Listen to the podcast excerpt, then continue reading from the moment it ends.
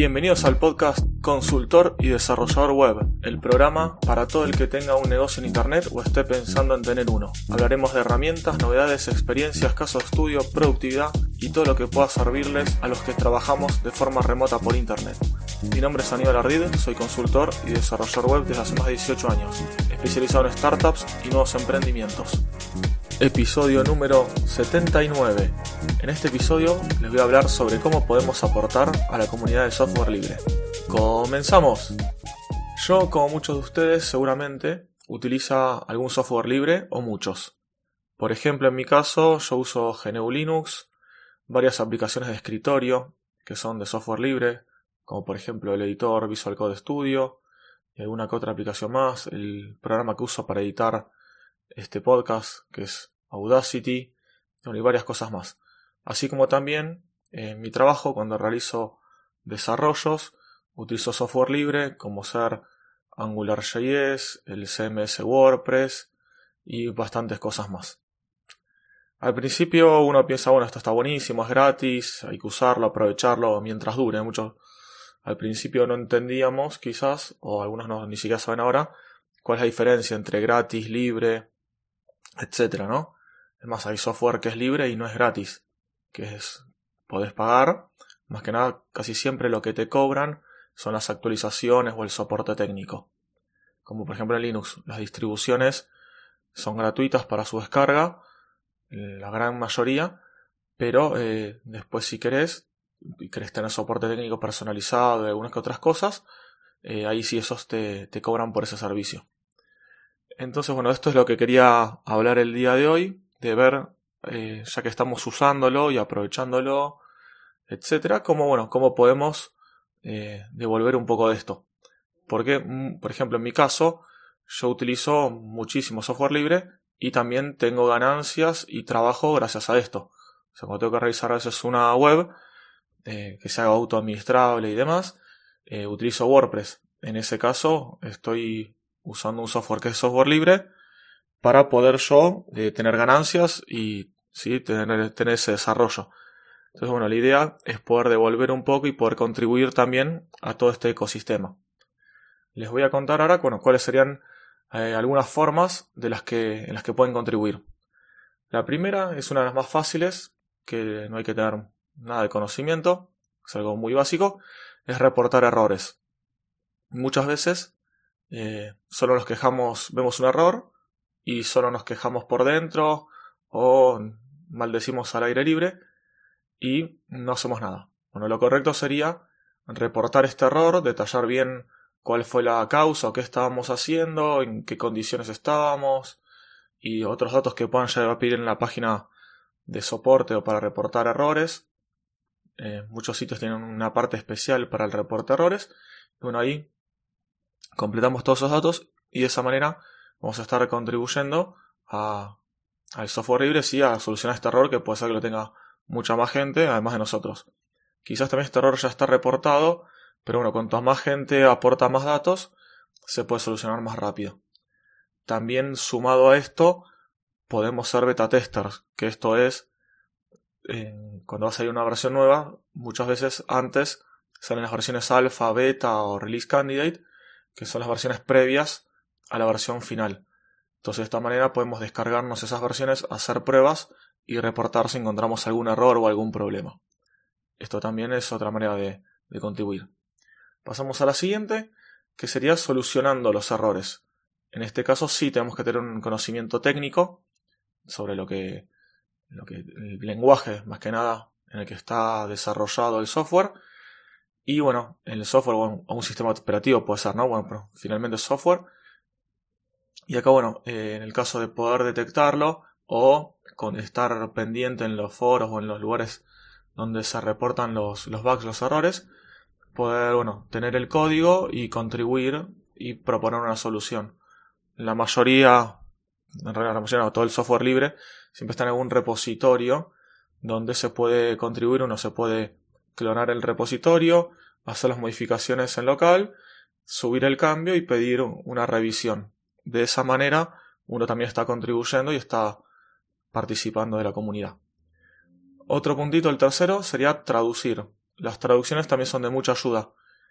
Normalmente, el, no sé si 90% de software se realiza en inglés, tanto el idioma principal que, se muestra en la pantalla como eh, la documentación, etc.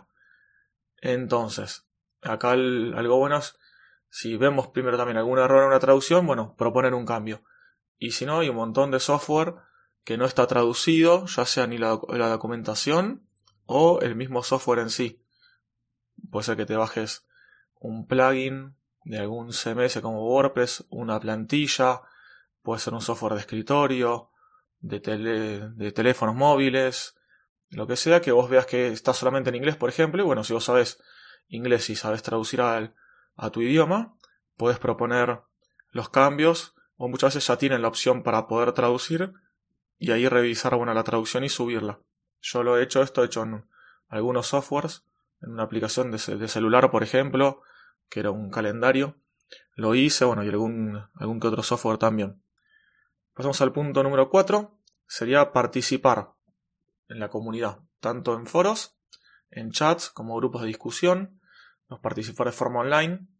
Acá lo puedes hacer opinando, lo puedes hacer ayudando como soporte a otros usuarios o lo que se te ocurra. ¿sí? Acá la idea es participar y hacer crecer la comunidad. En el punto 5 sería algo similar, pero participar en eventos presenciales de software libre. Similar al anterior, como les decía, en este caso se puede sumar la ayuda de organizar eventos, de moderarlos y también conocer gente para así llegar a más personas. En sexto punto tenemos la parte de donaciones, de contribuir de forma monetaria.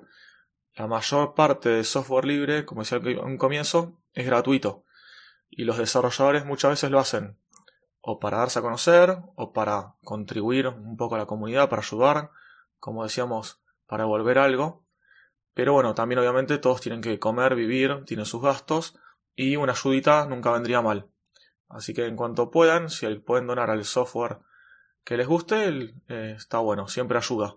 Sea lo que sea, es un granito de arena que va, va sumando. El séptimo punto, desarrollar o diseñar. Acá si sos diseñador o desarrollador, puedes aportar ya sea con contenido nuevo y abriéndolo obviamente a todo el mundo como software gratuito de un repositorio público, o también puedes crear, eh, perdón, crear era el punto anterior, o también puedes eh, aportar modificando o agregando opciones, features, lo que sea, a software ya existente. Estas son opciones para, si vos ya sabes bien técnicamente también, aparte de corregir errores, puedes hacer algo de cero. En mi caso, por ejemplo, yo también había hecho en un momento dos aplicaciones mobile, estaba probando hacer aplicaciones en Ionic, que es una plataforma eh, también de código abierto es, pero es para hacer aplicaciones híbridas, tanto para iOS como para, para Android. Y en su momento hice dos probando. Una era una simplemente linternita, para tener la linterna en el teléfono. Como la mayoría eran todas las gratuitas que hay para Android, tenían todas publicidad y muchas cosas que molestaban. Hice una muy simple, solamente prendía la luz y nada más, no tenía publicidad, no tenía nada. Y bueno, ese código estaba libre en GitHub para descargar, modificar, lo que se quiera. Y lo mismo con otra aplicación que había hecho, que era un localizador de tiendas de café cercanas. Ahí lo hice usando varias APIs y demás. Y bueno, esta aplicación estaba bastante buena y también la dejé subida al Play Store.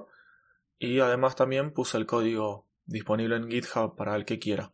Es más, en, las dos aplicaciones había un botoncito de acerca de y también en la descripción de la aplicación ponía que era software libre y que el código se podía ver en tal repositorio de GitHub. Así que eso también es eh, contribuir a la, a la comunidad. Porque alguien que está empezando y quiere saber cómo se hace, bueno, de esta manera lo estás ayudando. El punto número 8 eh, va en, eh, en, referencia a GNU Linux, al sistema operativo, que además de todos estos puntos que nombré anteriores, se puede sumar el, tema de distribución. De la eh, distribución me refiero a la difusión. Ya sea, por ejemplo, hablando en un podcast como este, cada tanto del sistema operativo o de aplicaciones para el sistema operativo. Puede ser haciendo notas en un blog, tutoriales, haciendo vídeos, contándole personalmente alguna persona, algún amigo, dándole difundir por el medio que, más te guste. Eso también suma mucho. Aparte de todos los anteriores, esto también, el tema de la, de la difusión es, es, muy importante. Y por último punto que, que yo estuve tomando nota, el de documentar y crear ejemplos. Acá esto más que nada también para ayudar al desarrollador, también a la gente que, bueno, luego va a leer o a utilizar estos softwares.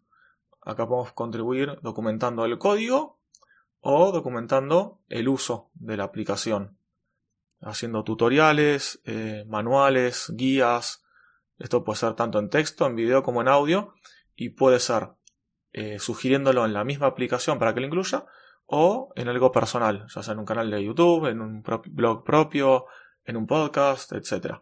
Si hay muchos, eh, por ejemplo, hay blogs dedicados a, por ejemplo, a WooCommerce, que es el plugin, la extensión de comercio electrónico para WordPress, y que están dedicados especialmente a eso, con tutoriales para eso, videos, eh, hay podcasts dedicados a eso, entonces bueno, de esta manera estás haciendo una documentación de esta herramienta. Bueno, de todas estas, yo hice, si me equivoco, el 90-99%. Eh, como les conté antes, he reportado errores. Eh, lo que no hice, parece, fue solucionar algún error.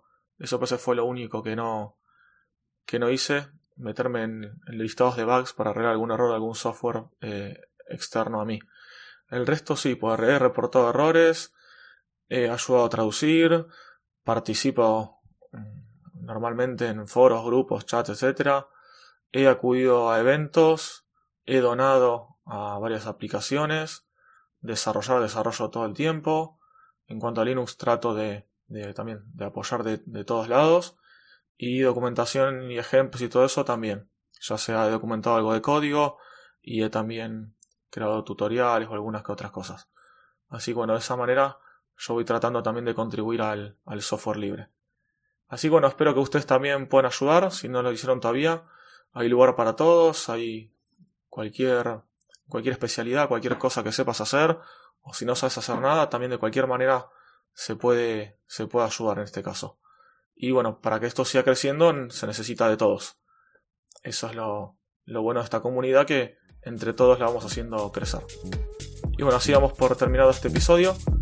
Ya saben que si buscan un consultor desarrollador web y quieren saber más sobre mis servicios o quieren hablar conmigo, me pueden contactar desde mi página web ardid.com.ar o buscarme en la red como Aníbal Ardid. Muchas gracias por compartir este episodio, comentarlo, valorarlo o suscribirse en la plataforma de podcasting que les guste. Te espero el próximo viernes con un nuevo episodio de Friday Tips.